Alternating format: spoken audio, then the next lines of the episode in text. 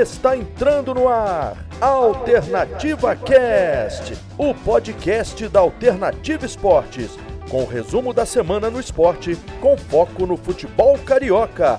Alternativa Cast, a partir de agora, na sua Alternativa Esportes. Fala rapaziada que nos acompanha pela Alternativa Cast, está entrando no ar mais uma edição do nosso querido programa.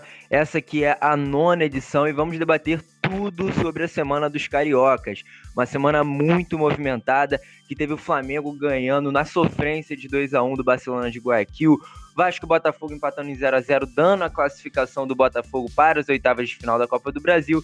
E o Fluminense, rapaz, sendo eliminado de forma extraordinária pelo Atlético Goianiense, com gol no finalzinho, perdia de 2 a 1 levou o terceiro e acabou sendo desclassificado da Copa do Brasil. Meu nome é Luca Garcia, vou estar apresentando o programa para vocês e, claro, não estarei sozinho nessa jornada. Ao meu lado hoje, o nosso querido comentarista Renato Ximenes e o nosso repórter Vinícius Sacramento. Então, vou começar as apresentações já com Vinícius.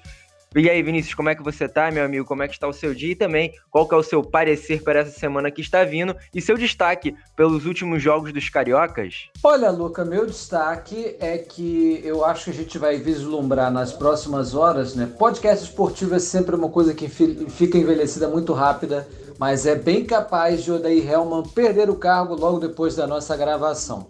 Uh, quanto aos outros clubes cariocas, realmente o Fluminense vai ser junto com o Vasco, o barrado na festa das oitavas de final da Copa do Brasil. É, rapaz, vamos já já debater tudo que aconteceu no jogo do Fluminense, mas antes vou chamando também o Renato Ximenes para fazer essas apresentações e também quero saber, Renatão, qual que é o seu destaque para os últimos jogos dos clubes do Rio e também se você espera algum destaque extraordinário para a próxima semana que teremos vários jogos também. Olá, Luca, Vinícius, estamos de volta para mais um episódio do Alternativa Cash. O meu destaque para esse para os quatro clubes do Rio é a eliminação do Fluminense com certeza. Acredito que pela vantagem que levou, é, a gente esperava que o Fluminense fosse administrar esse placar e sair classificado.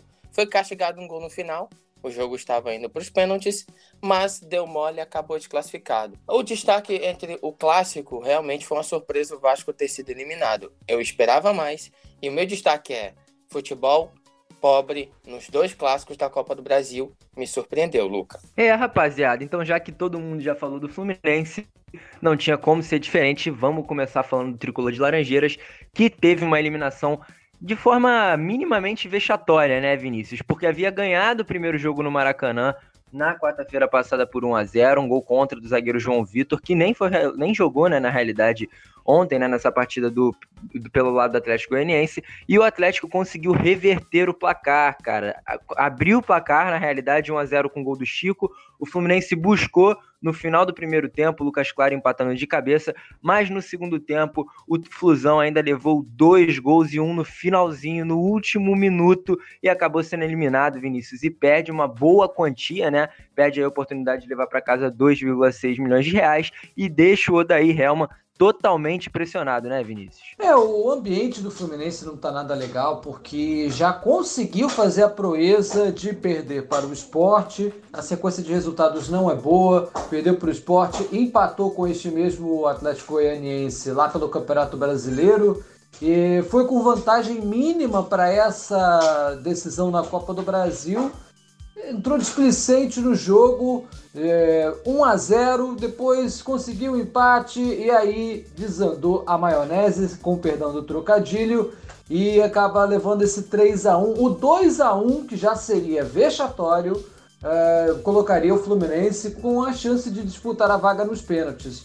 Aí recebe um gol nos acréscimos, não soube segurar o jogo e 3 a 1 o resultado que já favorecia o Atlético Goianiense e muito ruim para o tricolor, não só pelo aspecto financeiro, mas o Atlético Goianiense é um time muito abaixo do nível técnico do Fluminense. Né? Mesmo o Flu em situação financeira desconfortável, não é aquele mesmo Atlético Goianiense que goleou o Flamengo, porque ele perdeu a sua principal referência. O Renato Kaiser acabou de ser é, negociado, então perdeu 50% do seu time. A equipe do Atlético Goianiense foi uma vergonha o que o Fluminense protagonizou neste meio de semana. Uma eliminação, na minha opinião, vexatória para um clube de muito menor expressão e agora vai ficar chupando o dedo. São 2 milhões e 600 que fariam muito bem aí nesse final de ano para a equipe do Fluminense, que infelizmente vai ficar sem, pode acabar até perdendo o seu técnico a depender das próximas horas. É, e o Renato Kaiser que era o artilheiro do Atlético Goianiense, né? Tinha 10 gols nessa temporada. A gente percebeu como que ele faz falta no time goiano que nenhum dos atacantes que ontem entrou em campo conseguiu fazer a sua função, mas o Atlético Goianiense que jogou bem, cara, jogou bem a primeira etapa, pressionou muito na segunda e o Fluminense totalmente apático, né, Renato? E sempre com muitas falhas individuais. Ontem o Muriel novamente falhando em dois gols, né, espalmando a bola para dentro da área no segundo gol, que contou com a lei do ex, implacável ali pelo Marlon Freitas e no primeiro eu nem entendi o que ele tentou fazer, a bola acabou sobrando para o Chico. E no finalzinho, o Egídio também deixando o Matheus Vargas entrando livre na área. Então, o Fluminense que ainda tem muitos erros individuais, né, Renato? E peca também na apatia, né, cara? A gente pôde perceber isso nessa partida, né, Renato? Pois é, Luca. É, o Fluminense realmente não jogou nada, né? Se você for olhar os scouts do jogo, o Fluminense chutou uma bola no gol. Só uma. O Atlético Goianiense pressionou foi para cima, não teve medo. Eu acho um detalhe importante, claro que o Fluminense, por ser um clube maior, é, a gente vai acabar falando como uma eliminação vexatória. Mas os outros clubes de menor expressão, quando eles chegam principalmente a essa fase, eles querem fazer história. Eles vão dar o sangue, eles vão dar a vida por uma bola para se classificar. E faltou isso para o Fluminense. O Fluminense jogou como se Aliás, nem jogou como se a classificação fosse vir naturalmente. Parecia que o time nem queria jogar, não queria se classificar. O Atlético Goianiense foi para cima. O Wagner Mancini está fazendo um trabalho excelente. Né? No primeiro lance lá, o Muriel deu de presente para o Chico um gol. Né? O Chico vai com certeza mandar uma lembrancinha para ele agradecendo pelo presente. Mas o Atlético Goianiense mereceu a classificação. Foi quem buscou o tempo todo, e não só numa etapa, foi o jogo inteiro, a, a, classificação e foi premiado com gol no finalzinho nos acréscimos. O Fluminense ele achando que o 2 a 1 para os pênaltis ia ser o suficiente para tentar a classificação, acabou sendo castigado e tomou o gol no final do Matheus Vargas, o gol do castigo, o gol da desclassificação e merecidamente, né, Luca? Porque você não pode entrar numa quarta fase de Copa do Brasil, onde o Fluminense na situação que está precisa de dinheiro, perdeu é, é, jogadores o caso do Evanilson, a peça de reposição não tá dando conta, você não pode dar esses moles. Né? E o Vinícius até falou que o Odaí tá pressionado, que nas próximas horas ele pode ser demitido. Eu já deixo claro, não é a demissão do Odaí que vai fazer o Fluminense jogar bola. Até porque se o demitir, vai trazer quem? Tem uma peça de reposição à altura dele do que ele tá fazendo no Fluminense? Porque até o jogo passado, contra o, o Atlético Goianiense no primeiro jogo, ele estava fazendo um bom trabalho, porque o clube ganhou foi desclassificado, agora o cara é ruim. Não é assim que acontece, né, Luca? É, Vinícius, até aproveitando o que o Renato falou, queria saber a sua opinião sobre o trabalho do Odair Helma no Fluminense, porque eu entendo o que o Renato tá dizendo, porque eu acho que o Fluminense não tem muito elenco, não tem muito o que fazer, né, cara? A gente percebe que, é, propriamente falando disso, da saída do Evanilson, o Evanilson sai e não tem aquele jogador que reponha o Evanilson, né? Lembrando que o Fred ainda tá fora de ritmo, se recuperou da Covid, mas ainda tá fora de ritmo. E o Luiz Henrique é um bom jogador, mas não é centroavante, ele praticamente não toca na bola quando fica centralizado, nem ele, nem o Pacheco, nem o Wellington Silva, e o Fluminense vai ao mercado e nas próximas semanas deve oficializar a contratação do Luca. Então, Vinícius, eu queria que você comentasse um pouco sobre a situação do ataque e também qual é a sua análise do trabalho do Daí Helman, se você acha que realmente uma das soluções pode ser a demissão do técnico. Olha, o torcedor do Fluminense pode ficar meio injuriado comigo, mas eu não vejo nenhuma diferença entre o Gordiola, né, o Guto Ferreira e o Odair Helman. Na verdade, eu vejo sim, o Guto Ferreira tem mais títulos. O Odair Helman só tem nome. É igual o Fernando Diniz. Foi basicamente isso. Buscaram uma pessoa é, que não tem um nome folclórico, é, que não é preto, porque essa é a realidade dos, dos clubes brasileiros, né? relegam os, os técnicos é, de outras etnias, e buscaram alguém que tem nome. O Odayama não apresentou absolutamente nada no Fluminense até hoje. É, perdeu competições importantes, perdeu o Campeonato Carioca. É, o planejamento do Fluminense foi ruim. Fez uma janela onde só trouxe o Pacheco, basicamente. Não se precaveu para o caso justamente de perder o, o Evanilson, sabendo que só tinha 30% do passe dele, e ele foi colocado no clube por um empresário que, obviamente, queria lucrar e na primeira janela iria vendê-lo, como o fez, né? vendeu muito bem até.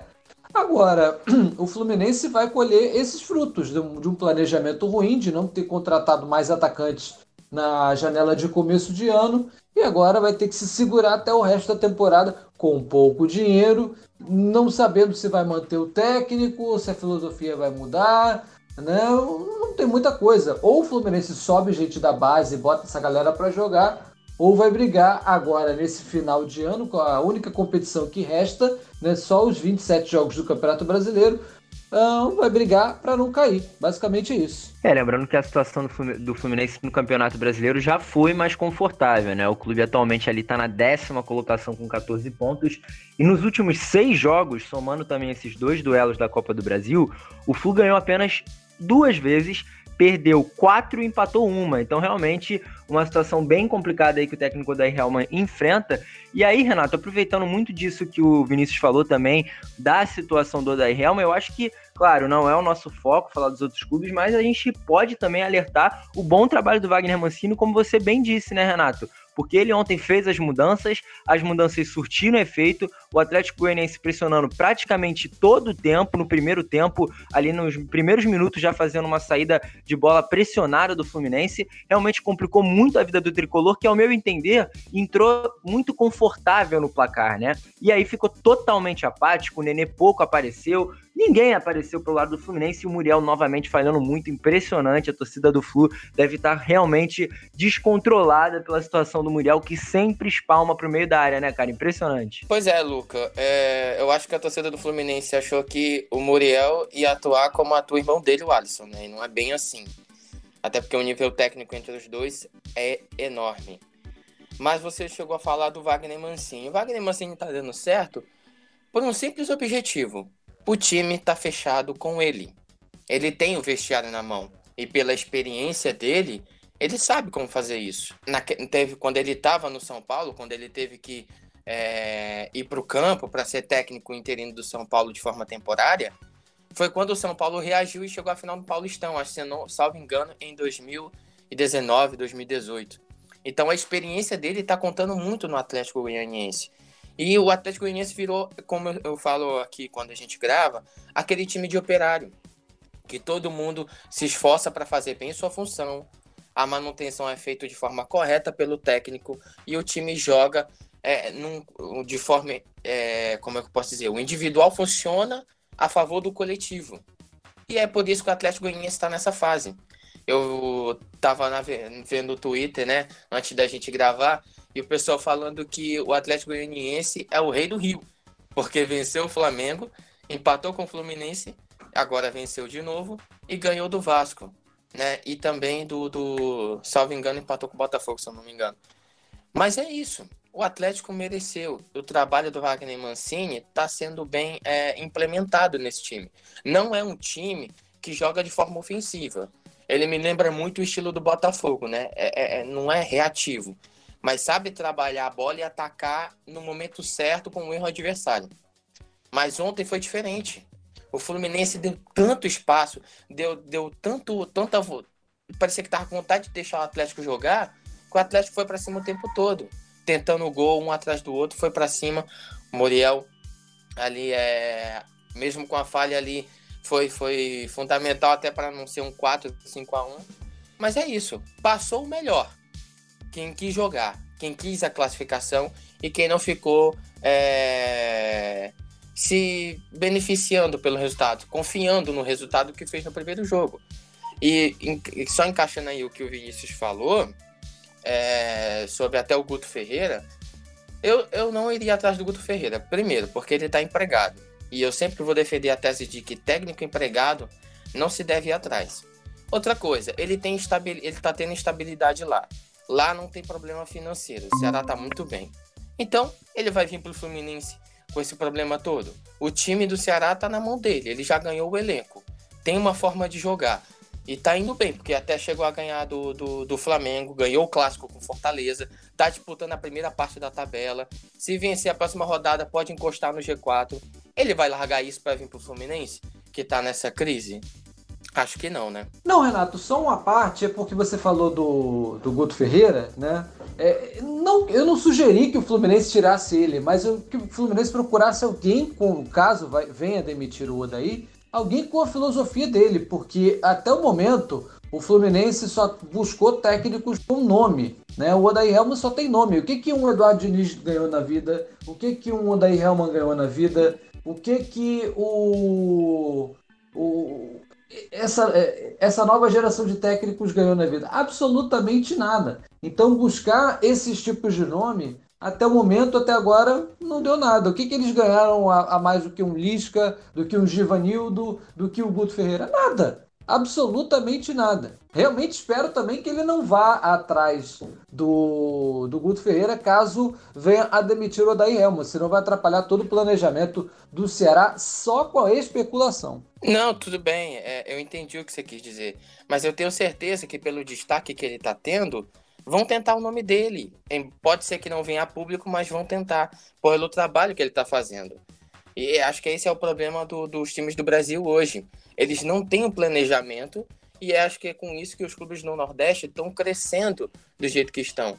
Porque arregaçar a camisa, começar a planejar e em curto prazo, com certeza, vão acabar ultrapassando grandes clubes aqui do nosso eixo, Rio, São Paulo e Rio Grande do Sul, né? Vinícius, aproveitando que você e o Renato falaram, eu quero te perguntar uma coisa. Você acha que, por exemplo, o Thiago Nunes é um desses treinadores que tem nome, mas quase não, não apresentou. O Thiago Nunes chegou a ser campeão no Atlético Paranaense, né? Mas no Corinthians a gente não pôde ver aquela possibilidade de ser campeão. Apenas chegou na final do Paulista e foi eliminado, né? Perdeu para o Palmeiras. Você acha que ele seria um bom nome para o Fluminense caso o Fluminense dementisse o Odair E mais, você acha que o Luca, ex-Corinthians, atacante, que pode estar vindo para o Fluminense, é uma boa opção para esse ataque, Vinícius? Não acho, não. Sinceramente, é, não acho que seja a solução para o ataque do Fluminense. E a solução não passa por trazer apenas um nome. Precisa trazer dois, três, justamente porque a gente viu é, em vários jogos dessa última fase, né, dessa sequência do, do, dos campeonatos, o Fluminense dependendo de uma improvisação do meia que está em boa fase, o Nenê como falso 9. Tudo bem, ele está em boa fase, está chegando aí ao melhor ano da carreira em termos de gols, mas não é a solução, ele não é centroavante. É, e, e só tinha o próprio Fred, que hoje é reserva, como centroavante. Quando ele não tem a disponibilidade de jogo, o que, que o Fluminense faz? Improvisa o Nenê, improvisa Marcos Paulo, improvisa Pacheco. Falta centroavante do Fluminense. Não adianta trazer um só, não adianta trazer apenas um atacante. É, e sim, tem que fazer um planejamento sério no começo da temporada e efetivamente trazer reforço. O diretor de futebol está lá para trabalhar, não para comer lanche e viajar com o clube. Basicamente é isso. Uh, sobre o, o Thiago Nunes, de fato, ele teve um bom trabalho no Atlético Paranaense. Não conseguimos ver um bom trabalho dele no, no Corinthians, mas clube de massa, tipo o Corinthians, tipo o Flamengo, eles é, são um caldeirão político. Em ano eleitoral, eles sabiam onde estava se metendo. O Corinthians tem aí uma eleição na, é, nas próximas semanas, né? E ele sabia onde estava se metendo e sabia que receberia pressão à torta e direito. O Corinthians também não está em situação financeira confortável, tem muitas bravatas. Agora, depois da pandemia, a gente vai chegar nesse assunto daqui a pouco, mas com a história de liberação de público, o André Sanches, que está saindo, já avisou que se liberarem público, se ele não puder colocar público na arena, na Neoquímica Arena, ele vai tirar o Corinthians do campeonato. Não é coisa nenhuma, ele não vai fazer isso, mas é, é esse tipo de bravata, é esse tipo de notícia, de mídia, que o cara tem que aturar todo dia. E o Thiago Nunes saiu do Corinthians, não fazia uma campanha tão ruim. Eu acho que o problema do Corinthians era mesmo o time, a formação um, um pouco pior do que o Fluminense em questão de, de qualidade de elenco para a sequência da temporada. Planejou mal, saiu cedo da Libertadores, lá na, na primeira, no primeiro mata-mata, né? O mata-mata número 2 antes da, da fase de grupos. Então, o, o, planejamento do Corinthians começou errado, foi ficando errado. O Fluminense também teve uma eliminação precoce na Sul-Americana. E não acho que ele seja um técnico ruim, mas acho que falta um, um terceiro trabalho, um outro trabalho que corrobore é, ou com o trabalho ruim que ele fez do Corinthians, e aí denote que o do Furacão seja sorte, ou o contrário, um bom trabalho num outro clube que dê paz para ele trabalhar, que dê um bom orçamento, para a gente ver se o Corinthians não foi apenas um acidente de percurso na carreira do Thiago Nunes. Ô Vinícius, deixa eu só engajar o, nisso que você está falando. É, você estava falando, eu estava aqui elaborando uma coisa. É, o Thiago Nunes, eu acho que ele pensou de forma correta em querer na, terminar a temporada né, para assumir o Corinthians. Começar do zero. Mas a verdade é que eu não acredito que já de cara os jogadores queriam fechar com ele. Até por conta de tudo que aconteceu, aquele lance com o Jadson e o Ralph, né? É, não sei se colocaram na conta do Thiago Nunes ou se ele teve que fazer o trabalho sujo. Mas a gente sabe qual é o trabalho dele. Ele é um técnico que ganhou a Copa Sul-Americana em 2018 e a Copa do Brasil em 2019, com o Atlético Paranaense. Um técnico desse não é um, um técnico que deu sorte. Tem gente que leva anos para ganhar uma Copa do Brasil. O cara conseguiu ganhar uma Sul-Americana e uma Copa do Brasil em duas temporadas seguidas com o mesmo clube. Então a gente não pode achar que um cara desse é, é, é, é um sortudo que ganha uma coisa ali ou outra. Não é assim. E eu, sinceramente, eu jogo mais a responsabilidade para cima dos jogadores que não talvez não quiseram comprar a ideia dele, talvez com, com, com as ideias que ele estava querendo apresentar, o time não gostou. E quando você perde o vestiário, acabou. Você não vai para lugar nenhum. Né? E quando ele cedeu a pressão de jogar ao que o Corinthians era, o Corinthians acabou sendo finalista mas voltou a, a partir de antes. Aquele futebol que só joga por 1 a 0 E não é esse o estilo dele. Eu acho que, sinceramente, o Thiago Nunes não deveria assumir clube nenhum agora. Se o Fluminense o procurar, não aceite, até porque ele não vai encontrar no Fluminense o que ele quer e o que ele tinha no Atlético Paranaense. De, respira um pouquinho, vamos com calma. Talvez deixe acabar até a temporada e na próxima temporada ele assumir um clube do zero de novo, que vai dar instabilidade para ele, vai dar sequência de trabalho e não vai ter problema financeiro e vai poder construir um elenco, talvez até que ele queira, né? É, lembrando que o Fluminense segue há cinco anos sendo eliminado por clubes da Série A da Copa do Brasil, né? Nesse meio tempo foi pelo Grêmio, Corinthians, Cruzeiro, agora pelo Atlético Goianiense, então talvez um técnico que tivesse uma experiência mais copeira, né, que nas atuais é, condições do Fluminense é o que o Fluminense pode almejar, um título de mata-mata, talvez um técnico mais copeiro fosse o ideal aí para o lugar do Odair Helman. Vinícius, e o Fluminense, que se continuar com o Odair Helman, vai estar totalmente pressionado na partida da próxima segunda-feira, dia 28 de setembro, um horário totalmente desagradável, 8 horas da noite de uma segunda-feira, não sei por que inventam esse horário, né? A gente até falava isso em off, mas o Fluminense vai enfrentar o Curitiba pela 12 rodada. Teremos transmissão na alternativa, né? Narração do Roberto Giulianelli, reportagem do Kleber Pisão e comentários do Enzo Siciliano e Rodrigo Calvino. E o Curitiba que vem de uma boa vitória em cima do Vasco, né, por 1 a 0 e o Fluminense totalmente pressionado. Se o Fluminense não ganhar, Vinícius, vai complicar ainda mais a situação do brasileiro. Por enquanto está confortável, mas caso ganhe, consegue alcançar a pontuação do esporte, que está em sétimo lugar com 17 pontos, né, Vinícius? É, esse é o jogo-chave. Se ele não vier a ser demitido agora e perder para o Coritiba, irmão, vocês já vão fazer o Alternativa Cast da próxima terça-feira já com um novo técnico. Isso eu garanto para o torcedor, porque é, com o ambiente de pressão que ele está, perder para o Coritiba é, no Rio de Janeiro seria completamente catastrófico para as pretensões do clube e do próprio Odair Helman de sequência de trabalho. Ele agora se obriga a vencer, né? Porque perdeu para o esporte, deixou pontos importantes lá no Recife, deixou até dois pontos aqui no Rio de Janeiro contra esse mesmo Atlético Goianiense e agora perde a, a, a classificação na Copa do Brasil, que não, só, não são só três pontos. Então, torcedor que zoou o flamenguista lá, que perdeu de 3 a 0 para o Atlético Goianiense, o que, que o Flamengo perdeu? O Flamengo perdeu três pontos. O Fluminense perdeu uma classificação na Copa do Brasil e quase 3 milhões de reais. Garanto que o torcedor gostaria muito de ter perdido três pontos e não 3 milhões de reais, como perdeu nessa, nessa eliminação precoce na Copa do Brasil. Então agora tem só o brasileiro pela sequência da temporada e é obrigado a vencer o Coritiba Não que seja muito difícil, é uma das equipes mais fracas do campeonato e o Fluminense agora vai ter que mostrar muito futebol para vencer essa equipe do Curitiba e dar uma paz aí pro trabalho do Odair. É, lembrando que o Atlético Goianiense, como o Renato bem disse, né, Vinícius, é o atual rei do Rio, ganhou de todos os clubes menos do Botafogo, porque joga com o Botafogo, né, no próximo domingo, a partir das 6h15 da noite, vai jogar em casa no Olímpico, o Botafogo que agora é o assunto da vez, o Botafogo que conseguiu passar de fase em cima do Vasco, surpreendendo muitas expectativas, né? Eu mesmo, particularmente, achava que o Vasco ia conseguir reverter esse placar, porque o Botafogo havia ganhado o primeiro jogo no, no Engenhão por 1 a 0 mas conseguiu empatar um jogo bem abaixo, né, Renata? A gente percebeu que as duas equipes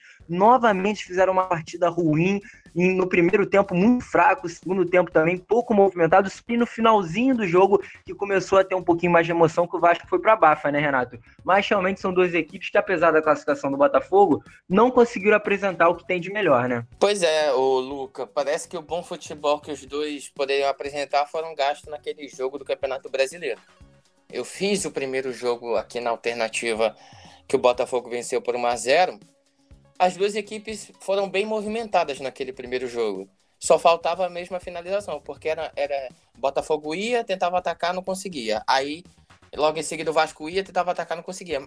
Tava movimentado, faltava finalização. Eu cheguei até a comentar isso no jogo. Mas eu também não posso dizer que a classificação do Botafogo foi desmerecida. Até porque quem se classificasse ia merecer pelo equilíbrio do confronto. Mas o futebol foi, como diria o, o, o, jornalista Mauro César, foi pífio, patético e pode ser até que um pouco pragmático.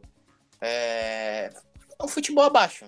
Parecia que o Botafogo tentou se garantir, fez igual o Fluminense. Tentou se garantir na vantagem que tinha, a diferença que conseguiu. E o Vasco parece que, tipo assim, é, é, a carga do time tá acabando. A gente vem batendo nessa tecla aqui. O Vasco precisa trazer reforços. Não dá para contar com dois caras, Benítez e Cano, para resolver todo o jogo, porque uma hora os caras vão cansar.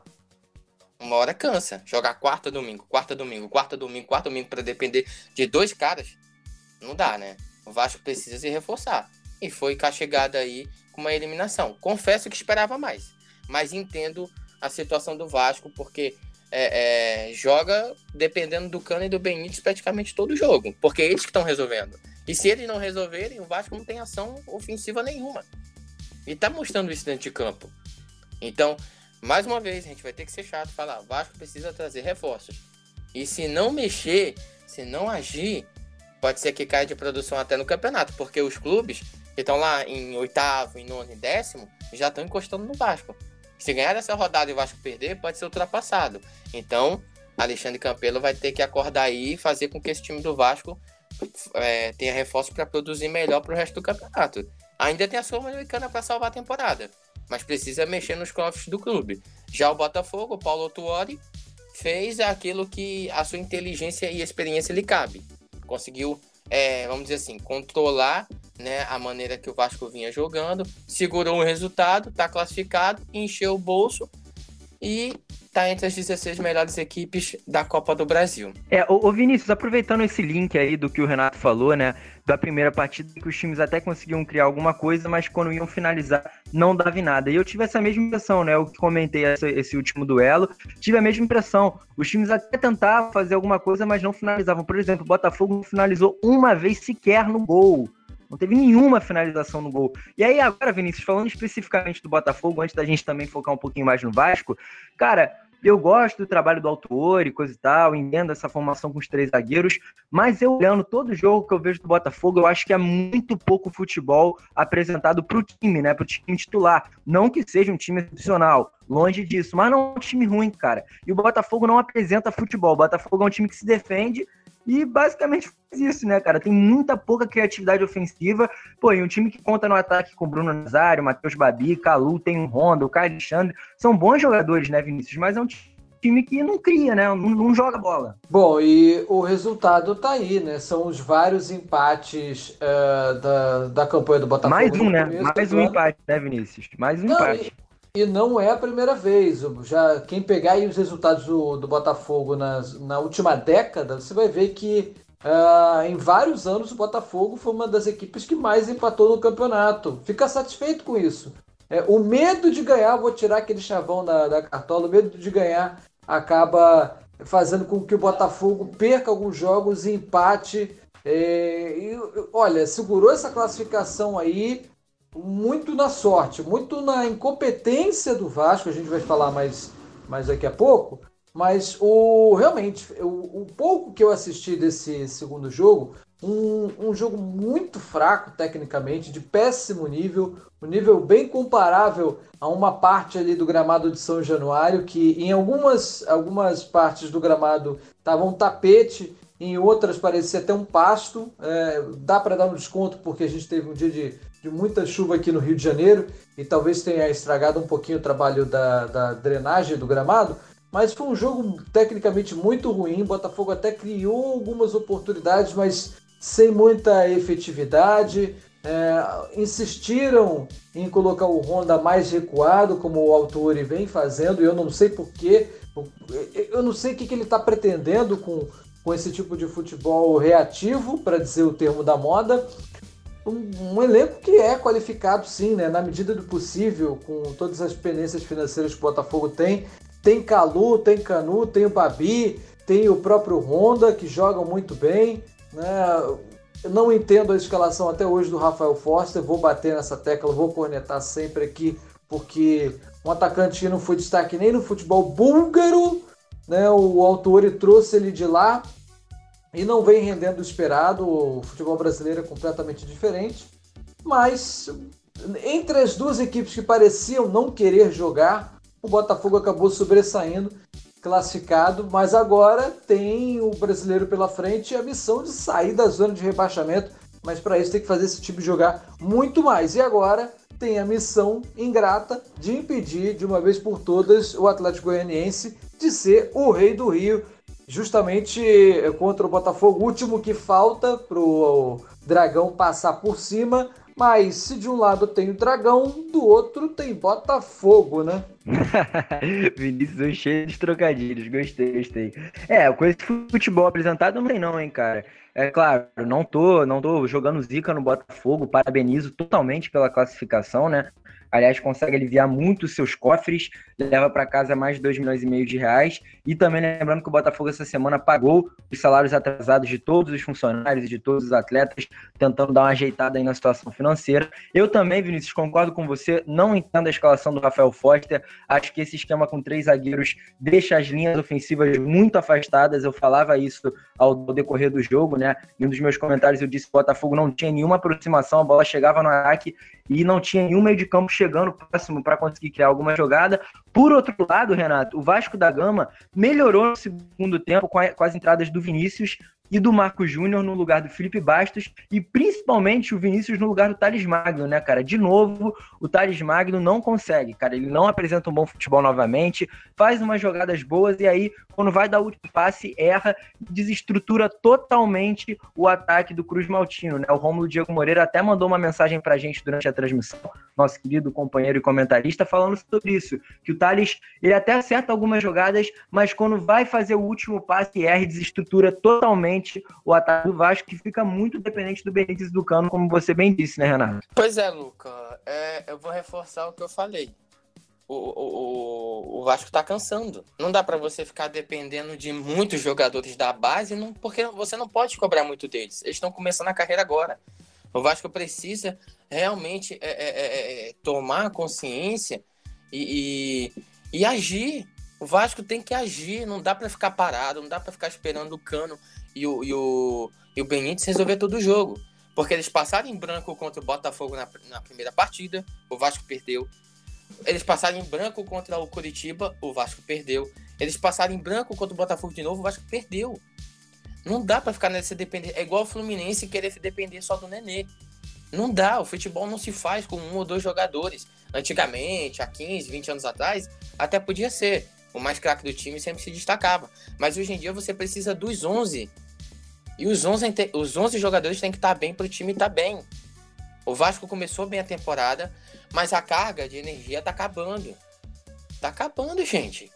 Tem que, tem que. E, e, e o Vasco começou a, a, cair de produção no momento errado, porque veio a decisão da Copa do Brasil tá fora. é, tá caindo de produção. Se isso continuar nesse ritmo, vai cair de produção brasileira na hora errada, porque os times lá de baixo estão subindo. E pelo menos ainda vai ter tempo aí para se preparar para a Sul-Americana. Mas não tem outra palavra para o Vasco. É contratar. Precisa de reforços. É, é, tá ficando até repetitivo. O Vasco não tá mais jogando com aquela carga, com aquela energia, com aquela força como antigamente. O Thales Magno não tá mais conseguindo criar. Entendeu? Até ele, que é garoto, tá cansando. Porque é uma maratona de jogos que, para um elenco que só tem 11, não vai dar conta. Não vai dar conta. Já o Botafogo, a gente bate nessa tela com três zagueiros, e vou reforçar o que o Vinícius falou. É, o medo de perder tira a vontade de ganhar. E eu, mas eu até entendo, o Botafogo precisava dessa grana e jogou por onde? Só que se quiser fazer história, se quiser ser campeão da Copa do Brasil, vai precisar mudar é, é, a postura dentro de campo vai precisar ser um pouco mais ousado. É, não vai não deixar o adversário vir tanto para o seu meio de campo confiando que os três zagueiros vão resolver. Não é bem assim que o Botafogo vai conseguir ser campeão da Copa do Brasil. Mereceu a classificação? Mereceu. Até porque ninguém vai passando até as oitavas de final desde o começo da Copa do Brasil sem merecer estar tá lá. Mas para ser campeão da Copa do Brasil vai precisar mudar é, a postura dentro de campo, né, Luca? Botafogo que fez, salvo engano, quatro gols apenas na Copa do Brasil. Vinícius, aproveitando isso que o Renato falou, da onde que o Botafogo consegue chegar nessa Copa do Brasil, vou te chamando para essa pergunta. Quero que você responda se você acha que o Botafogo tem chance de sonhar com o título, mas antes vou só lembrar os 16 clubes então que disputarão as oitavas de final. Vamos lá: América Mineiro, Atlético Goianiense, Botafogo, Ceará, Juventude Aí começam os clubes da Libertadores: Atlético Paranaense, Corinthians, Flamengo, Grêmio, Internacional, Palmeiras, Santos, São Paulo, Bragantino, campeão da Série B do ano passado, Cuiabá, campeão da Copa Verde do ano passado e Fortaleza, campeão da Copa do Nordeste do ano passado. Lembrando que no sorteio que acontecerá no próximo dia 1 de outubro, pela primeira vez os clubes da Libertadores não estarão no mesmo pote, então eles poderão se enfrentar. E aí, já te passo essa pergunta, Vinícius. Você acha que o Botafogo consegue chegar até onde nessa Copa do Brasil? Porque, sem dúvidas, vai ser aonde o time do Paulo, do Paulo Tuori vai focar, né? Para quem sabe conseguir levar mais dinheiro para casa ou até sonhar com título, né? Olha, eu diria que é a chance do Botafogo sonhar com Libertadores. E a gente sempre lembra, a Copa do Brasil e o Campeonato Brasileiro não são só um título. No começo da próxima temporada, a gente vai ter a Supercopa do Brasil, que é mais um título, e mesmo para quem perde, né, entre o campeão do Brasileirão e Copa do Brasil, mesmo para quem perde, é um dinheirinho bastante interessante. E vamos lembrar que o Botafogo não tem essa competição, né? Já foi campeão brasileiro da Série A, mas nunca foi campeão da Copa do Brasil, e essa talvez a grande chance. Sinceramente, com toda a minha sinceridade, não acho que vai ser campeão, acho que não chega nem nas semifinais, mas espero que o Botafogo me contradiga, né? A gente aqui quer mais é que os dois times cariocas remanescentes cheguem longe é, nas competições, incluindo aí o mata-mata da Copa do Brasil. É realmente a competição que o Botafogo tem que investir, mas não pode deixar de lado o Brasileirão, porque não adianta nada chegar longe na Copa do Brasil ou até ganhar e disputar Libertadores na segunda divisão. É, já falando então da próxima rodada do Brasileiro dessas duas equipes, né? Começar aqui pelo Vasco, que é o que vai jogar primeiro no domingo às 11 horas da manhã, com a narração do nosso querido Emanuel Santana, reportagem do Almeno Campos e comentários do Romulo Diego Moreira. Obviamente, a Alternativa Esporte vai transmitir. Vasco e Red Bull Bragantino. Renato, acho que o Vasco não vai ter grande dificuldade, né? Apesar do Red Bull ter conseguido uma boa vitória na última rodada, o Vasco tem mais time e tem tudo para ganhar essa partida, né? Luca, eu vou discordar de você porque o Bragantino ele tá começando a esboçar uma reação com o Maurício Barbieri. Para quem não lembra dele, ele foi aquele técnico, já foi técnico do Flamengo, né, naquele período lá que o Flamengo estava meio em crise. Enfim, eu acho que o Vasco vai ter muita dificuldade sim, até porque o Bragantino ele tem é, o que o Vasco precisa ter. Renato. Ele tem Oi. Só lembrando que o Bragantino, acabei de ver aqui, o Bragantino meteu 4-2 no Ceará na última rodada. No Ceará, hein? A gente falava antes ali, o próprio Vinícius falava do, do Guto Ferreiro Goriola, que tá fazendo um bom trabalho, e meteu 4x2 no Ceará. Realmente, talvez o Bragantino possa calar minha boca, né, Renato? Pois é, exatamente. O Ceará que venceu o Flamengo, mas é, é, é o equilíbrio desse brasileirão é muito grande. Porque você ganha uma, vai a três, ganha três pontos, sobe na tabela, vai lá para cima. Se você perde, você volta para baixo, porque tá um equilíbrio grande. E o Bragantino vem mostrando evolução com o Maurício Barbieri, já mostrou no jogo contra o São Paulo. Ele na estreia dele, salvo engano, ele perdeu para o Palmeiras, se eu não me engano. E veio um empate com o São Paulo, já mostrou um futebol melhor, porque eu estava comentando esse jogo com, com o Thiago e o Almeno. É, na partida seguinte, também já mostrou evolução. Na última rodada, venceu o Ceará e venceu bem. Chegou a abrir 4 a 1 né, no Ceará, que estava vindo de uma vitória sobre o, o Flamengo. Então, pode ser e tem muita chance do Bragantino ganhar esse jogo sim. Porque o Vasco vem demonstrando muito cansaço dentro de campo. Mas é aquilo é, o Ramon vai precisar ser um pouco inteligente. Eu acho que até ele está afastado, né? Se, se, eu não me engano, por favor, me corrijam. É, é isso mesmo? Ele está afastado, não tá? O Ramon tá, tá, tá se recuperando da Covid-19, cara. Ele foi contraído aí com a doença na semana passada. Isso, isso, exatamente. É, então, talvez até o time esteja sentindo a falta dele ali um pouco em campo, né? É, porque um técnico ali que, que banca você ali dentro de campo te passa uma segurança, isso deve ser óbvio. Mas eu não acredito muito que o Vasco vai conseguir apresentar um bom futebol de novo.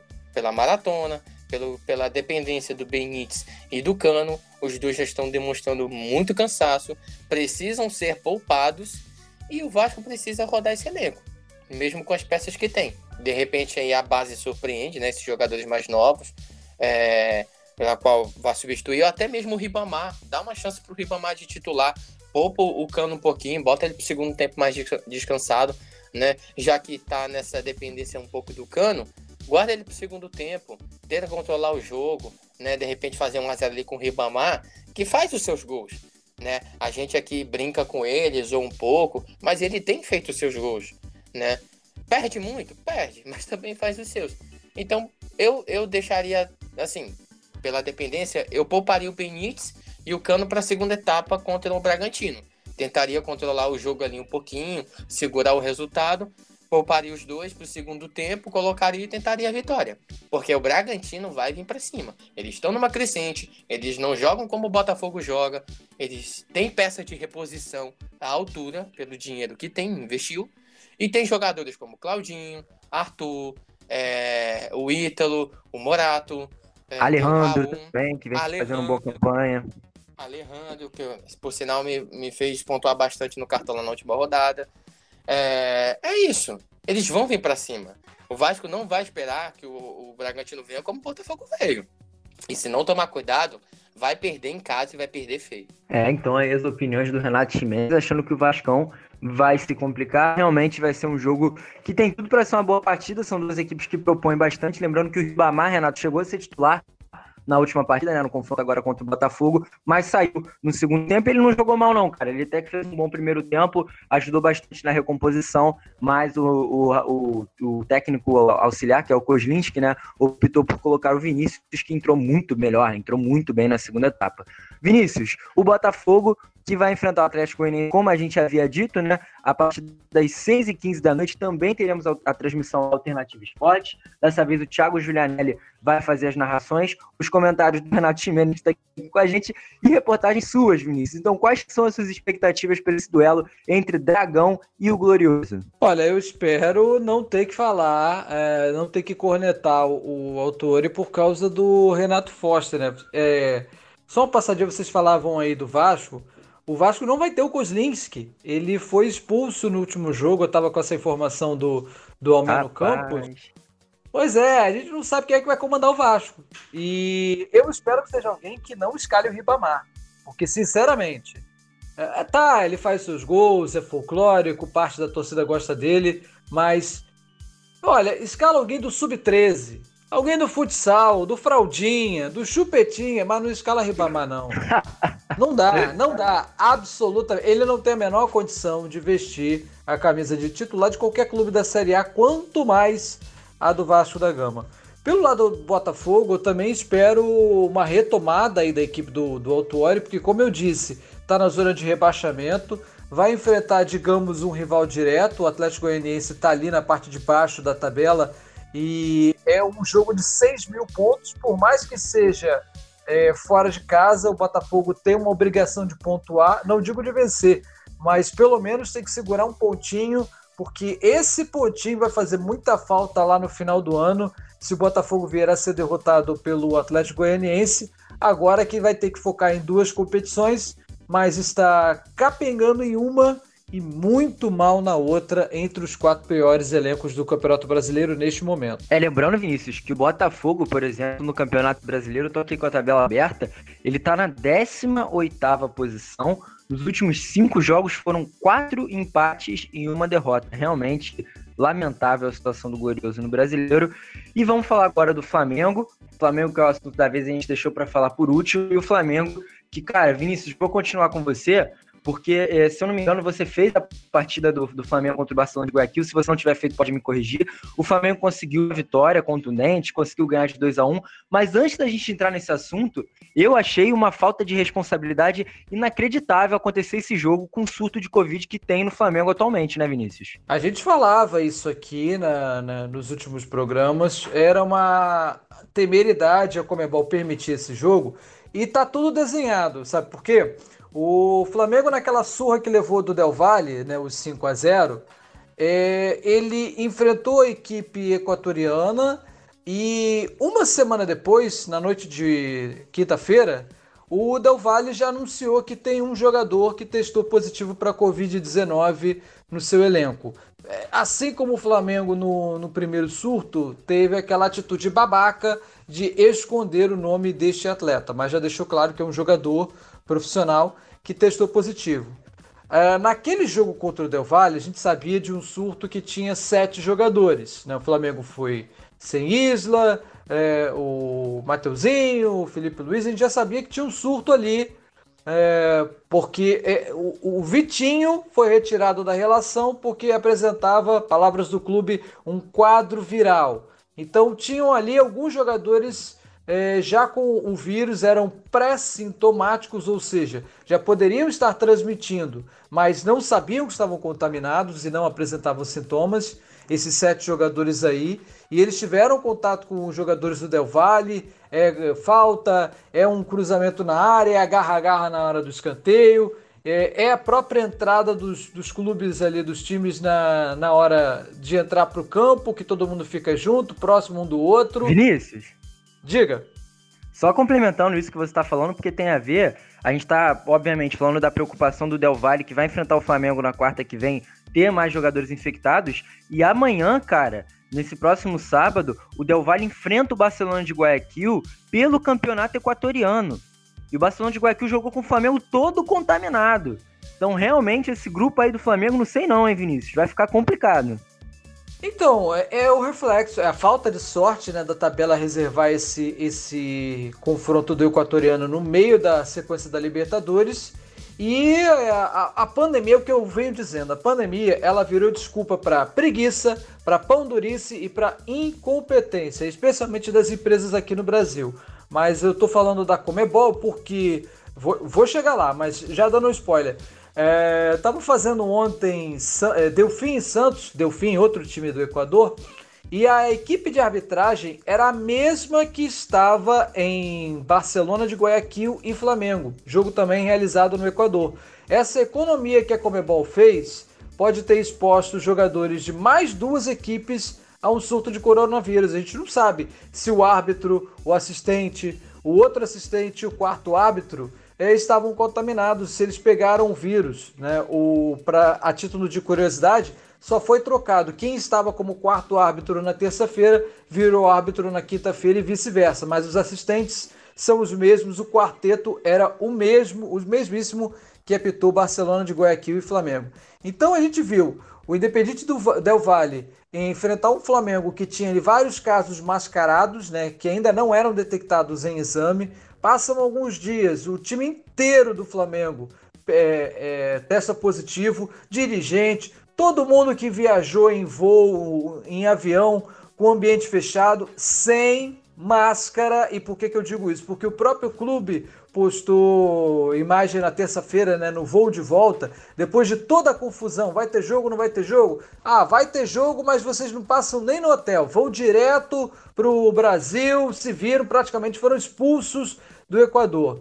E o clube, depois da vitória, postou uma foto em que os jogadores do, do, do clube estavam todo mundo agarrado no avião sem o uso de máscara. Um ambiente fechado, sem troca de ar, o mesmo ar ali por oito horas mais ou menos de viagem entre o Equador e o Brasil. Então, foi a receita completa da desgraça. Não adianta falar em protocolo, ah, a gente testa muito, a gente testa muito mais do que a Comebol pede, do que a FERJ pede, se não isola. O Vitinho devia ter sido isolado quando um parente dele testou positivo para coronavírus, quando apresentou sintomas. Não, ele viajou para o Equador. A gente não sabe se ele pegou do parente, pode ter pego é, durante um outro jogo de futebol com uma outra equipe, porque o, o vírus é invisível e demora a se manifestar entre 5 a 14 dias, é, e às vezes pode nem apresentar sintomas, e aí deu-se a receita da desgraça. Se você me permite, Luca, eu vou te passar a lista completa até o momento, porque pode ter mais casos aí detectados nos próximos dias. Estão com a Covid-19 na diretoria do Flamengo. O treinador, Domenech Torrentes, Carlos Eduardo Furtado, que é analista de desempenho, Marcos Braz, vice-presidente de futebol, Eduardo dos Santos Calçada, fisioterapeuta, Douglas Oliveira, nutricionista, Márcio Tanuri, médico do clube. Até aí, tudo da, da comissão técnica, né? Ou seja, não tem nem médico no Flamengo para a sequência da temporada. Juan, supervisor técnico, ex-zagueiro. Márcio Santos, supervisor. Rodrigo Andrade Rego, que é um terceirizado responsável pela logística do clube. Outro também da logística, Eduardo Souza. Marcelo Barbosa, assessor de imprensa. Vinícius Castro, coordenador de imprensa. Rodolfo Landim, presidente do clube, e Luiz Eduardo Batista, o popular BAP, vice-presidente de Relações Externas, além de Marcelo Reusmann, que é conselheiro do clube. Essa galerinha toda aí, a festinha que foi né, para a comitiva que foi para o Equador, todo mundo voltou contaminado, eh, nenhum deles tomou precauções e acabou contaminado pela Covid-19. Além deles, agora eu vou chegar nos jogadores profissionais. Até o momento, 16 atletas: Bruno Henrique, Diego Ribas, Everton Ribeiro, Felipe Luiz, Gabriel Batista, Gustavo Henrique, Maurício Isla, João Vitor, Léo Pereira, Matheus França, eh, que é o Mateuzinho, Michael, René, Rodrigo Caio, Tuller, Vitinho e William Arão. Eu deixo o destaque aí para o Everton Ribeiro, porque o Everton Ribeiro acabou de ser pai de novo, tá com um filho recém-nascido em casa. Né? É, é um, um ambiente muito propício para esse surto aumentar aqui no Brasil, porque a família do Felipe Luiz. Já te, já te permito a parte, Luca. Desculpa a minha intervenção longa. O Felipe Luiz, ele está se tratando em casa, está expondo mais pessoas a risco. E provavelmente isso foi com orientação do clube. Esse surto devia ter sido controlado no ninho do urubu. Isola todo mundo lá, inclusive os dirigentes. Bota todo mundo para dormir lá, espaço é o que não falta. Bota todo mundo para dormir lá e se curem lá. Mas é isso, estão expondo as famílias agora a risco. Os atletas passaram mais de uma semana fora de casa e aí bate a saudade, quer abraçar, como é que faz? Não, era exatamente isso que eu ia falar, Vinícius, da possibilidade do Flamengo ter reunido todo mundo no Ninho do Urubu. Lembrando que o Domi, inclusive, Domenico Torrento, tá morando lá, né? Então por que não isolar todo mundo? E só complementando isso que você falou, Vinícius, dos 10 jogadores que o Flamengo tem condição de jogo do time profissional, que são César Hugo Souza, João Lucas, Ramonzinho, Gerson, Thiago Maia, Rascaeta, PP, Lincoln e Pedro, apenas, atenção, apenas PP e Pedro Guilherme não foram contaminados com Covid. O resto, todo mundo já teve Covid. Até o Gabigol foi divulgado recentemente que teve Covid naquele tempo que o futebol ainda não estava rolando, porém é sintomático. Então o Flamengo tem uma, quase 90% dos seus atletas profissionais contaminados por Covid. Se eu não me engano, são 31 atletas no elenco profissional e 27 já tiveram Covid. Então, realmente, assim, um surto inacreditável. E aí, já fica complicado para os próximos partidas porque não vai ter quem jogar. Mas antes da gente falar já das condições de jogo para o jogo contra o Palmeiras, que vai ser no próximo domingo às 4 horas da tarde, eu queria chamar o Renato para comentar um pouquinho do que, que foi a partida pela Libertadores, Renato. O Flamengo foi todo desfalcado, conseguiu abrir 2 a 0 no primeiro tempo, sofreu um gol ali na segunda etapa que poderia ter complicado a vida, porque a gente vê um Flamengo totalmente despreparado fisicamente. Não sei se você concorda comigo, Renato, mas o Flamengo só joga 35 minutos, depois morre em campo, mas na medida do possível conseguiu uma vitória com uma atuação impressionante de Jorge de Arrascaeta e Pedro Guilherme, o Pedro pedindo passagem no time titular, que a gente vinha comentando nos outros episódios, né, Renato? Pois é, Luca, é, o Flamengo deu a sorte de esbarrar numa fase do Barcelona, né? Porque tem zero pontos, não ganhou uma partida, nem sequer empatou, é, perdeu todas e quando teve energia fez o resultado com o Pedro da Rascaeta, que sem dúvida nenhuma realmente está pedindo passagem na equipe titular. O jogo foi chato, vamos dizer assim. O Flamengo no segundo tempo não fez nada, praticamente nada. Tentou ali é, segurar o resultado, até que no final tomou. No final não, perdão. No começo da, da primeira etapa já tomou um gol e tentou se segurar. Porque precisava dos três pontos para poder é, ficar bem ali, ficar em segundo lugar no grupo. E deu a sorte, por incrível que pareça, e o resultado me pegou de surpresa, que o Independente Del Valle mete, é, perdeu de 4 a 1 para o Júnior Barranquilha. Foi um resultado que realmente me surpreendeu. E muito. Mas o Flamengo aí foi, além de ter conseguido a vitória, né, contra o pior time do grupo, ainda conseguiu é, o benefício do líder do grupo ter perdido e o Flamengo chegar nos mesmos números de pontos, poder decidir em casa uma classificação e, quem sabe, assumir a liderança do grupo. Mas, voltando, né, a gente não tem como deixar de falar dessa situação toda do Flamengo, né, é, muitos jornalistas é, que eu, no, no, no Twitter se manifestaram, tipo assim, contra o Flamengo. Porque no começo, lá, quando o Flamengo quis voltar ao futebol, né, não pensou segundo eles, não pensaram muito nos outros clubes que estão desfalcados, que perderam jogadores, enfim. Agora tem que jogar com o que tem. Mas eu acho que o problema não é jogar com o que tem. O problema é, é o medo de espalhar para o Palmeiras, correto? Porque, tipo assim, se tiver alguém ainda que não foi testado positivo, mas tiver com o vírus em si, num, num jogo contra o Palmeiras, pode passar para o jogador do Palmeiras, que pode passar para os outros, pode passar para a família. E aí, como o Vinícius falou, vai se alastrando de novo. Né? O Palmeiras até é, se posicionou contra o adiamento da partida, mas vai por conta e risco. Né? O problema não é jogar com o que tem. O problema é se os que ainda têm e tiverem o vírus e a gente não sabe, passar para os jogadores do Palmeiras, os jogadores passarem para suas famílias, o Palmeiras no próximo jogo passar para outros, e aí vai se alastrando de novo, como o Vinícius falou. É um risco. Então, nesse caso, tem que fazer como aconteceu entre Goiás e São Paulo. Adia, remarca a partida. Qual é o problema? Ah, mas o Flamengo não defendeu a tese, disse aquilo outro, meu amigo. É, é a segurança de pessoas e do próprio Palmeiras.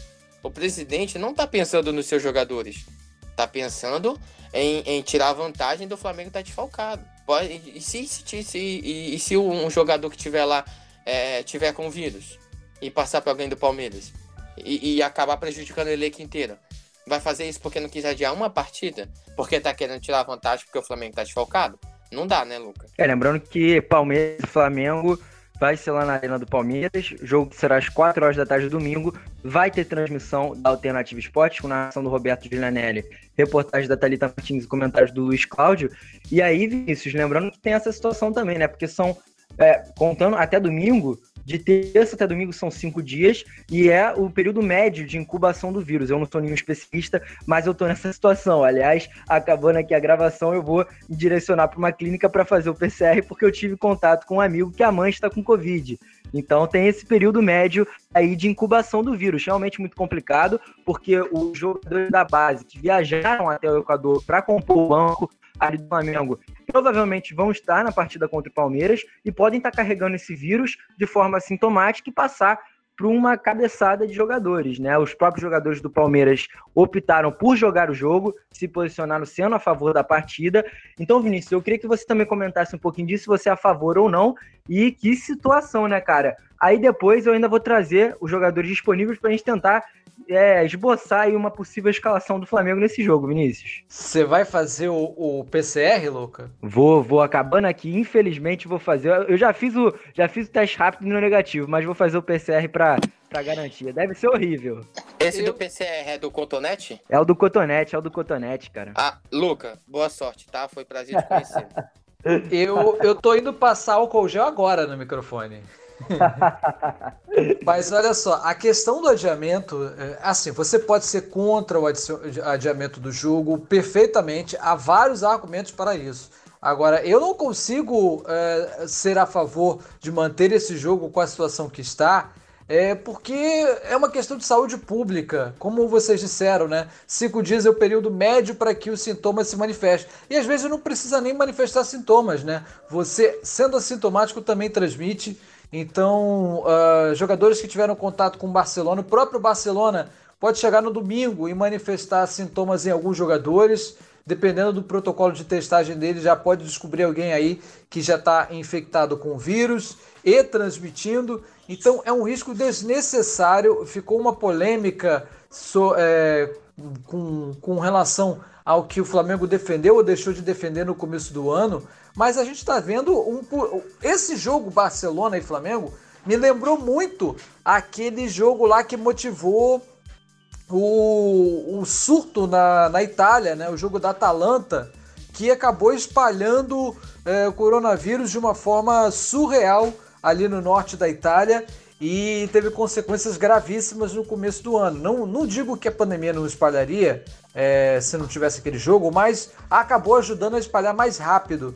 E Palmeiras e Flamengo agora pode ser um novo foco disso no Brasil, no futebol brasileiro. A gente sabe que vários clubes já tiveram surtos, o Vasco já teve 10, 15 contaminados ao mesmo tempo, o Corinthians já chegou a ter 21 de 27 jogadores, mas tudo isso num tempo em que não havia jogos, os jogadores estavam de férias ou estavam ali apenas treinando.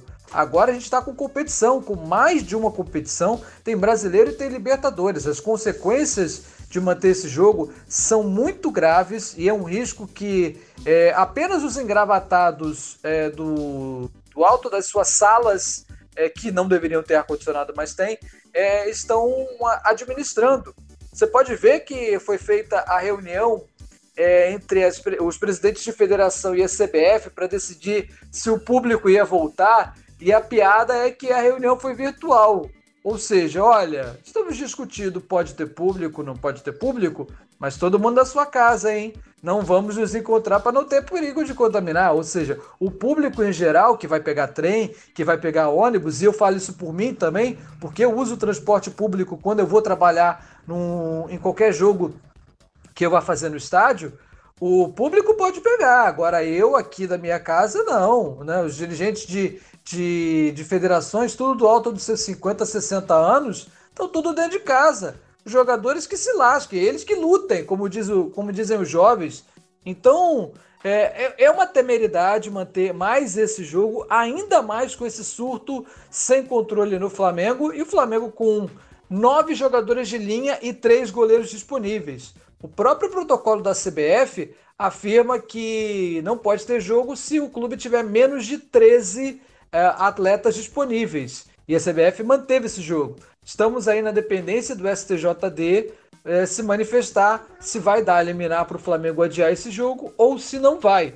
O Sindicato dos Atletas Profissionais já se manifestou contrário à realização de Palmeiras e Flamengo. Aí os jogadores do Palmeiras vieram dizer que o sindicato não os representa. Ora, mas é essa literalmente a função de um sindicato: representar os atletas. É realmente tudo errado acontecendo no Brasil. Antes da gente prolongar é, esse assunto para já ir chegando no fim do nosso podcast, Vinícius e, e, e, Renato, vou passar aqui a relação dos jogadores com os reforços da base para essa partida contra o Palmeiras. No gol tem o César, o Hugo Souza e o João Fernando, que é um menino da base. Nas laterais, João Lucas, do profissional, Ramonzinho, do profissional, e Ítalo, que foi assinado também, um lateral esquerdo. Zagueiros, só base, Noga, Natan, Otávio, Milani. Volantes, Thiago Maia, Gerson e Richard Rios, que é da base. Os meias, Arrascaeta e PP do profissional Yuri de Oliveira da base. Ataque, Gabigol e Pedro Rocha, que estão lesionados. Lincoln e Pedro, do profissional, Guilherme Bala e Rodrigo Muniz, que viajaram para complementar a, o banco lá na partida contra o Barcelona de Guayaquil. Só vamos agora escutar rapidinho, então, a narração dos gols do Flamengo, que a gente já ir finalizando o nosso podcast. Dominou a Rascaeta, tocou pro Gerson, tá livre, pro Pedro dentro da grande área, dominou, vai marcar, bateu pro gol!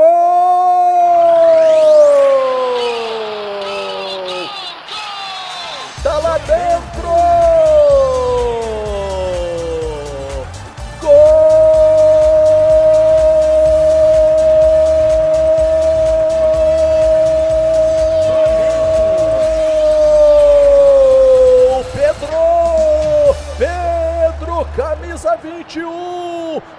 Grande jogada do Gerson pelo lado esquerdo. A defesa abriu. Ele viu o Pedro livre na entrada da área. Tocou para o Pedro. Ele é matador. De primeira colocou no contrapé do goleiro do Barcelona. Abre o marcador. Abre o marcador o Mengão em Guayaquil. Pedro. Pedro, camisa 21, faz um para o Flamengo, zero para o Barcelona, na marca de seis jogados do primeiro tempo. Dentro da grande área, recebeu agora a Rascaeta diante do goleiro, colocou, é gol!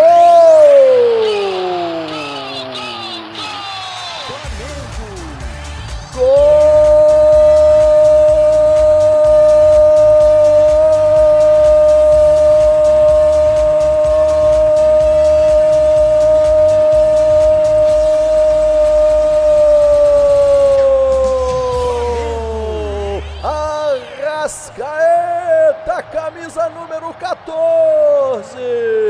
Cobrança de lateral foi rápida. O Pedro tocou para o Everton Ribeiro. Ele entregou para o Arrascaeta dentro da grande área. O Arrasca matou no peito e bateu por cima do goleiro, ampliando o marcador em Guayaquil. Arrascaeta, Arrascaeta, camisa número 14, faz dois para o Flamengo, zero para o Barcelona, na marca de 26, 26 seis jogados no primeiro tempo. Agora no placar da alternativa. Flamengo. Tem dois. Barcelona. Não tem nada. Rascaeta, camisa 14. Lacrou. Nocauteou, nocauteou. Então é isso, rapaziada. Vou voltar com você, Vinícius, rapidinho. Consegue esboçar um time, então, que entraria em campo contra o Palmeiras, caso tenha jogo? Olha, eu não vou cometer inconfidência, mas eu sou da teoria de um companheiro nosso da rádio que fez fez ali, tentou fazer essa, essa tarefa hercúlea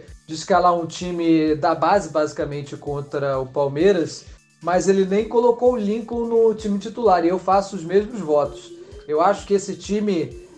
Eu, eu iria de Hugo, o quarto goleiro. Não confio no César, que é o único disponível. Gabriel Batista está com Covid-19 o Diego Alves está lesionado, né? Já teve a Covid, mas agora está lesionado no ombro. Eu iria de Hugo, quarto goleiro, mas aí qualquer um que tiver disponível e lá na frente o Pedro. Eu não colocaria o Lincoln no time titular nem nessa situação.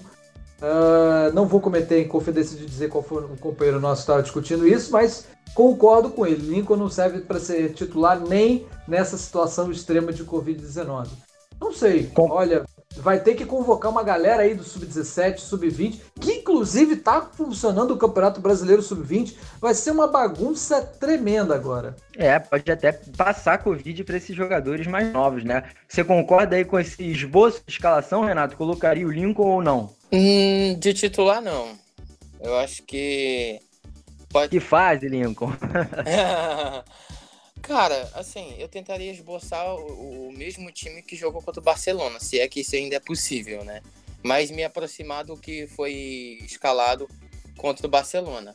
Agora é o seguinte: se mesmo assim o Flamengo vencer o Palmeiras, preparem-se, porque a semana vai ser daquelas. Mas assim, eu. A gente vai dizer o quê? Eu perdeu o elenco quase todo. Nem dá pra, pra, pra, pra encher com os garotos da base é, de forma completa. É, acho que só vai ter três, dois, três no banco de reserva aí para poder substituir. Então o Flamengo vai ter que se planejar bem para esse jogo, né? Tentar, é, vai ter que jogar como time retranqueiro, vamos dizer assim. Não tem como jogar como joga, dependendo da base. E o Palmeiras vai estar tá completo. Então dá, dá, dá para fazer um bom jogo. Se ali estudar, é, as, como vai se posicionar de campo, como segurar o, o, o, Palmeiras. Agora o problema também é que até as zagas laterais são jogadores da base também. Senhor, por que, que esse cara não quer adivinhar essa partida, cara?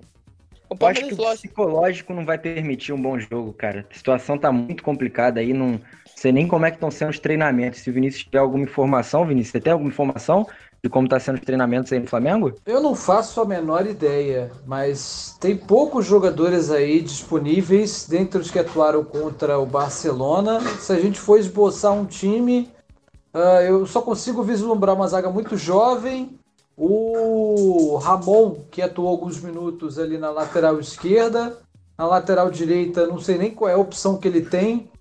Acho é o João Lucas, né? É o João é, Lucas. O João o João Lucas que está voltando de lesão e foi preterido pelo próprio técnico. O Domi, que não vai poder atuar, a gente não sabe nem quem vai comandar o Flamengo nesse jogo, provavelmente será o Maurício Souza, o, técnico do Sub-20. Uh, é, provavelmente vai escalar o João Lucas porque o Domi o preteriu, ele voltando de lesão, uma lesão parecida com a do Pedro Rocha, mas um pouco mais leve.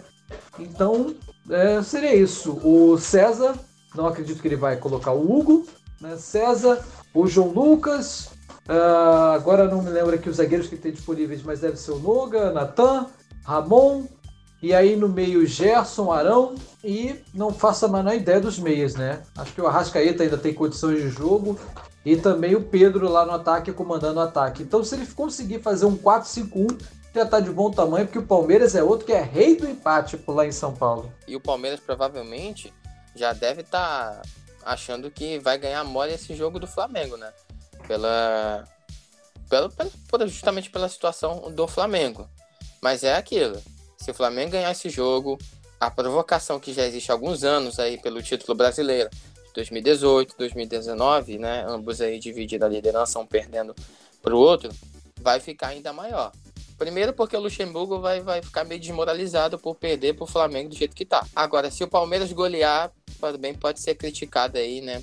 Porque não quis adiar a partida por conta do risco do próprio elenco do Palmeiras ser contaminado. É, só aproveitando, pegando esse gancho aí do que o Palmeiras está muito, vou passar rapidamente para o nosso podcast também, não ficar muito longo, passar rapidamente nos times brasileiros nessa Libertadores. O Flamengo, que pelo grupo A ganhou do Barcelona de Guayaquil por 2 a 1 No grupo B, teve o Palmeiras empatando em 0 a 0 com o Guarani, time que eliminou o Corinthians na segunda fase. O Atlético é, Paranaense venceu o Colo-Colo por 2 a 0 na, no, pelo grupo C, assume a liderança do grupo C lá com nove pontos. Já no grupo D, o São Paulo perdeu de 4 a 2 para a LDU, situação muito desconfortável do São Paulo, pode ser que não se classifique. No grupo E, o Grêmio aumenta a invencibilidade de mais 10 jogos no clássico Grenal, ganha de 1 a 0 com um belo gol do PP. E no grupo G, o nosso querido Vinícius Sacramento fez esse jogo, o Santos consegue a vitória por cima do Delfim por 2 a 1 então já vamos chegando também no fim dessa nossa edição do podcast. Tivemos muito debate sobre tudo que aconteceu, já avisando a próxima rodada que vai ser muito movimentada, muitos jogos. Então já para começar as despedidas, eu vou chamando você, Vinícius, é, te desejar um bom resto de dia e também qual é o seu destaque para essa rodada inacreditável aí no meio de um surto de Covid, né, cara? Meu destaque, e já aproveito a fazer o jabá, é o jogo que eu vou estar neste sábado. Um jogaço que envolve a liderança, envolve a parte de cima da tabela. São Paulo Internacional abrindo a rodada de sábado é, do Campeonato Brasileiro. Então o ouvinte com certeza não vai perder nada. Você que está acostumado a ouvir futebol carioca, vem com a gente porque São Paulo, na verdade, Internacional e São Paulo, jogo no Rio Grande do Sul vai sair faísca. As duas equipes perderam na rodada de meia semana da Libertadores. Técnicos bastante pressionados, o Diniz mais ainda. Eu diria que o Diniz só não caiu porque o presidente do São Paulo está lá se recuperando da Covid-19 ainda, é, internado, chegou a estar na UTI. E o Cudê tem o seu trabalho, de certa forma, questionado. Perdeu um Grenal é sempre ruim, perdeu um Grenal na Libertadores com a freguesia, ultimamente, que o, o Internacional está para o Grêmio é, com certeza desestabiliza qualquer ambiente. Então, tem, é um jogo que tem todos os ingredientes para ser excelente. As duas equipes jogam a vida na semana que vem na Libertadores, mas também não podem relaxar do Campeonato Brasileiro. Fica o meu convite para o nosso ouvinte. Sábado à noite, passe seu sábado à noite com Alternativa Esportes. E um grande abraço para todo mundo. Até a próxima. Renatão, chamando você também para as despedidas, meu parceiro. Um bom dia para você. Qual é o seu destaque para essa rodada? Fala aí também se você vai participar de algum jogo nesse final de semana. Bom, Luca, o meu destaque é justamente o jogo entre Atlético Goianiense e Botafogo. Eu vou estar nessa com o Vinícius Sacramento e o Thiago Giulianelli no domingo às 18h15. É, mas também dando destaque para outro jogo é, que vai valer muito para essa rodada, que é Santos e Fortaleza. As duas equipes aí estão parelha na tabela e estão almejando ali se ingressar de vez no G4. Também dando destaque ao que o Vinícius falou, o jogo que vale a liderança.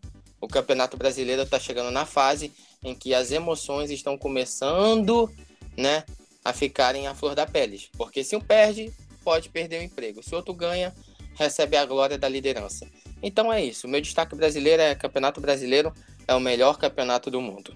Obrigado, Luca. Foi um prazer estar com você e o Vinícius em mais uma gravação de podcast. A gente se vê semana que vem e uma boa rodada a todos os clubes do Rio. É isso, rapaziada. Então, só antes de começar também minha despedida, passando a agenda rapidamente da alternativa nesse final de semana. No sábado tem Internacional e São Paulo, Atlético Mineiro e Grêmio. No domingo, Grande Prêmio da Rússia na Fórmula 1, narração do Jonathan Machado comentários do James Azevedo e Sérgio Milani. Depois, a partir das 11 da manhã, Vasco e Red Bull Bragantino. Às 4 da tarde, Palmeiras e Flamengo. Às 6 e 15 Atlético Goianiense e Botafogo às 8h30, Santos e Fortaleza, e na segunda, esse horário desgraçado, às 8 horas da noite, Fluminense Curitiba. Então, realmente, um final de semana, pegando o ensino da semana que vem, muito movimentado na Alternativa Esporte. Eu vou dar essa descansada. No meio dessa semana já fiz dois jogos, então não participarei desse final de semana. Mas, claro, também vou desejando o meu resto de bom dia, boa noite ou boa tarde para quem está nos ouvindo, independente do horário. E também desejando um grande abraço para todos os nossos web ouvintes que sempre nos acompanharam.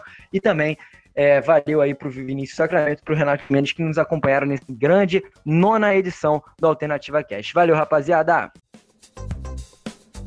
Você ouviu mais um episódio do Alternativa Cast. Apresentação de Luca Garcia, participação de João Pedro Ramalho, Renato Ximenes, Vinícius Sacramento e Daniel Henrique, que também faz a edição. Para ouvir todos os programas, Busque Alternativa Cast no seu agregador de podcasts. Até a semana que vem!